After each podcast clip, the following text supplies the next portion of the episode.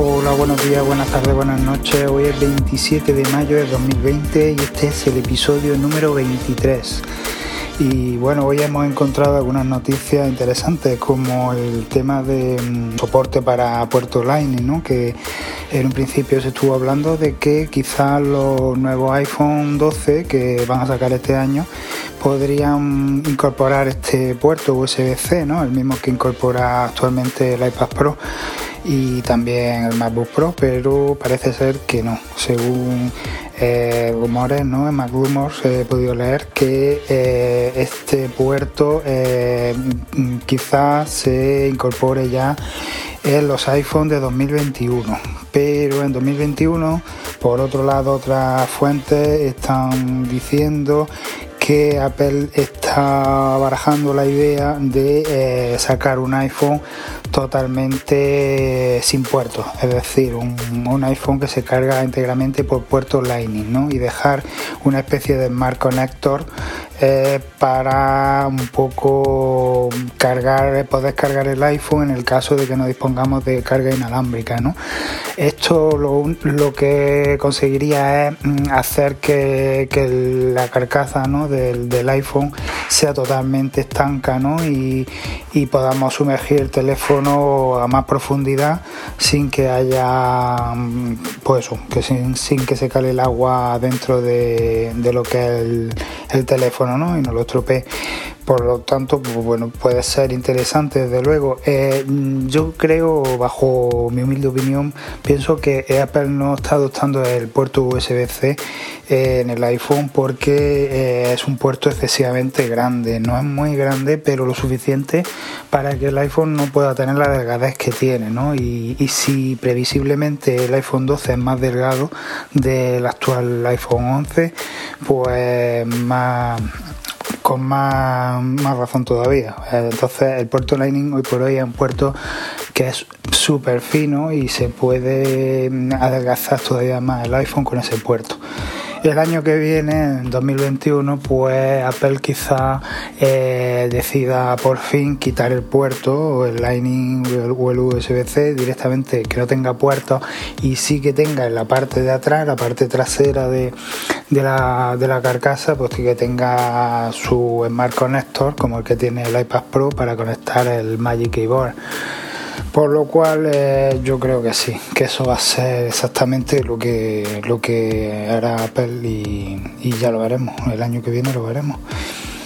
Y bueno, eh, he estado leyendo también que se ha hecho una comparativa de bueno el rendimiento de la batería con este con esta última actualización ¿no? de iOS 13.5, el rendimiento de la batería del iPhone porque decían que bueno con la API nueva del, del COVID y tal que, iba a usar más el, el, Bluetooth bueno que iba un poco a, a gastar más, más, energía y bueno la, la, la, comparativa final es que gasta lo mismo excepto en el iPhone 10R que es el que yo tengo que incluso gasta menos todavía. O sea que, que estupendo.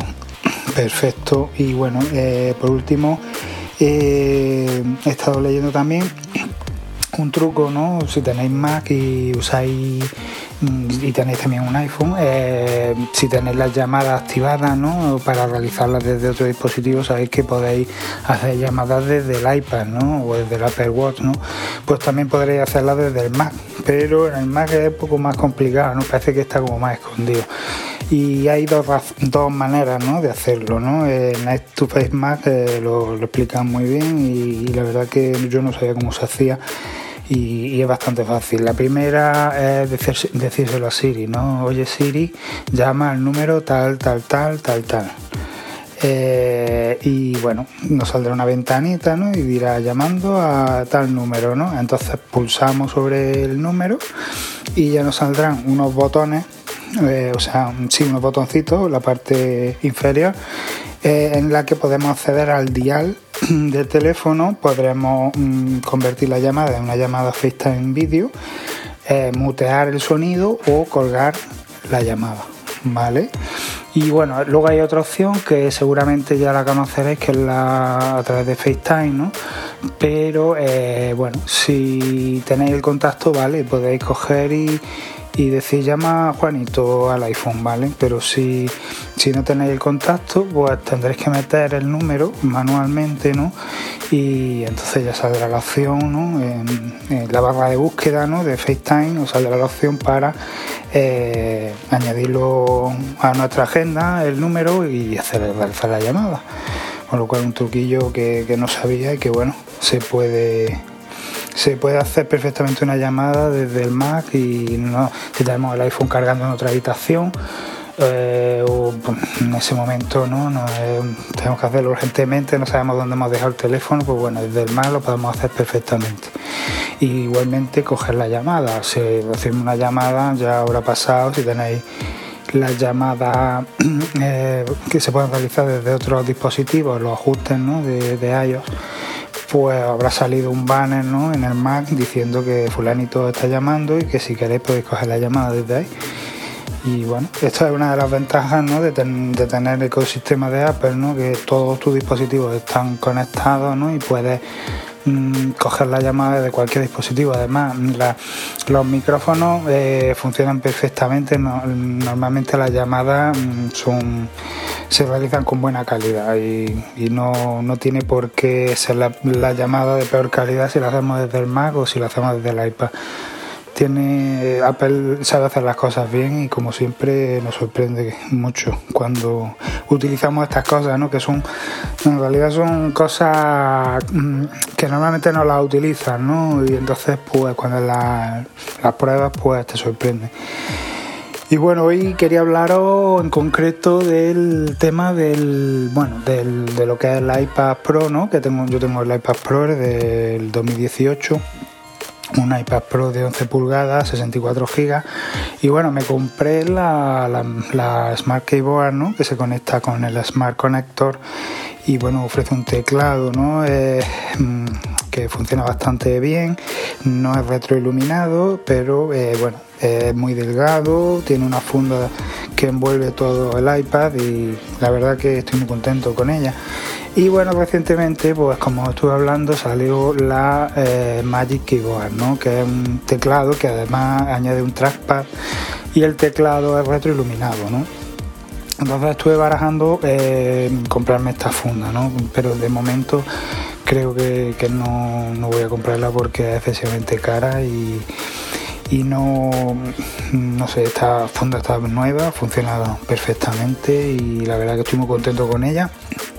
Lo único que me que no me gusta, bueno, que no el teclado no sea retroiluminado, pero bueno, eh, tampoco es una cosa que la necesite demasiado, ¿no? Entonces, eh, cuando salió la compatibilidad ¿no? con, con el ratón de de, de, iPad 2, eh, pues eh, bueno, al principio cuando era solo hasta, eh, se podía activar desde la función de accesibilidad, pues para probar un poco y tal, me compré un ratón Satechi ¿no? de, por Amazon y, bueno, la verdad que mm, el resultado pues era curioso, ¿no? Porque podía utilizar un ratón ¿no? en el iPad pero bueno, yo os comenté que, bueno, la opción desde la accesibilidad no era una opción eh, una opción bien hecha, ¿no? Era una opción un poco, pues, un poco cutre, ¿no? Era como una especie de parche, ¿no? Entonces,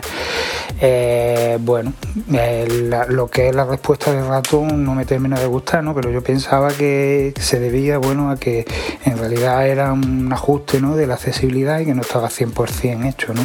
Pero ya cuando anunciaron que iban a lanzar la, compatibilidad completa con el ratón para que todo el mundo pudiera utilizarlo, a la vez que anunciaron la, el teclado, el Magic Keyboard, ¿no? Pues mm, ya pensé, bueno, pues quizá este ratón ya coja más, mm, más compatibilidad, sea más compatible ¿no? y, y funcione mejor. ¿no? En concreto lo que menos me gustaba era eh, el hacer scroll con la ruedecita, ¿no? Que, que no tenía eh, esa inercia ¿no? que tiene el scroll ¿no? cuando lo hacemos con el dedo. ¿no? Entonces al final eh, la respuesta era tan mala, ¿no? Aparte que a veces le daba la rueda y como que no respondía al scroll, ¿no?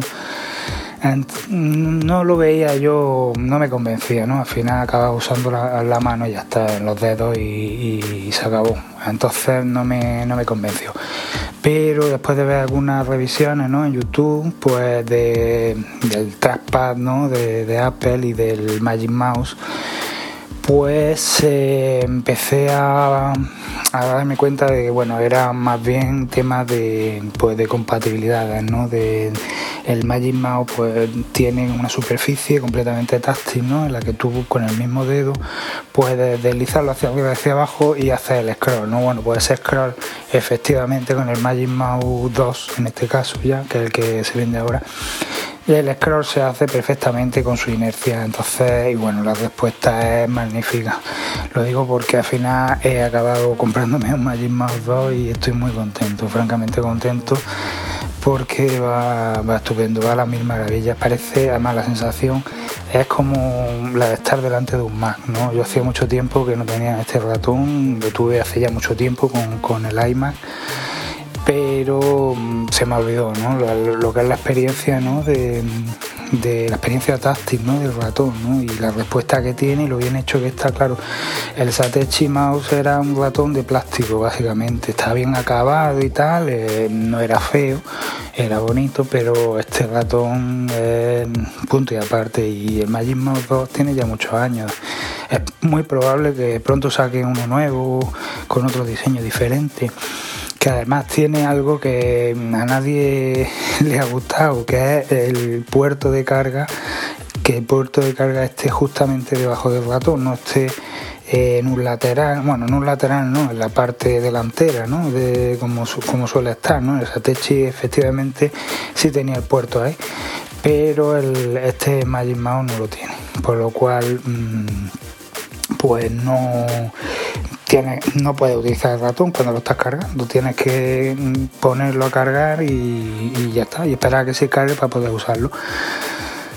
Mm, pero bueno, que aparte de eso, eh, normalmente la batería dura muchísimo. Cuando se está agotando o te avisa con tiempo, entonces lo único que tienes que hacer es que cuando te vaya avisando, ponerlo a cargar cuando dejes de usar el ratón.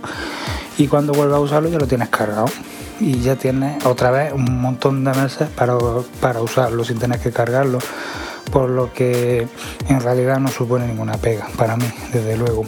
Y ya os digo, la experiencia es alucinante. Yo, yo sé que hay gente que dice que no, que, que, ese ratón no es ergonómico, que al final te acaba lesionando la mano, que, que el mejor es de, Logitech, ¿no? MX o no sé qué, que, tiene una forma, tiene la forma de la mano perfecta y pues tiene una bolita que puedes moverte 360 grados me da igual.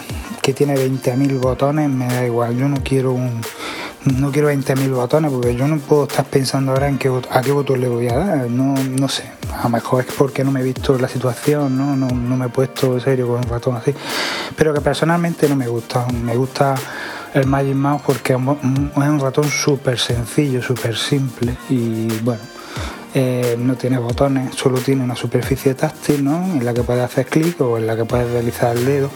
Y aparte tiene otra cosa que no tienen los demás, es que puedes realizar scroll también horizontal con el dedo, haciendo scroll con deslizando el dedo hacia un lado o hacia otro, que es magnífico para, por ejemplo, editar un vídeo ¿no? en iMovie o LumaFusion o una pista de GarageBand, por lo cual es que no, hay otra opción mejor que esa. Sí hay otra opción que es el Magic Trackpad, es más caro aún.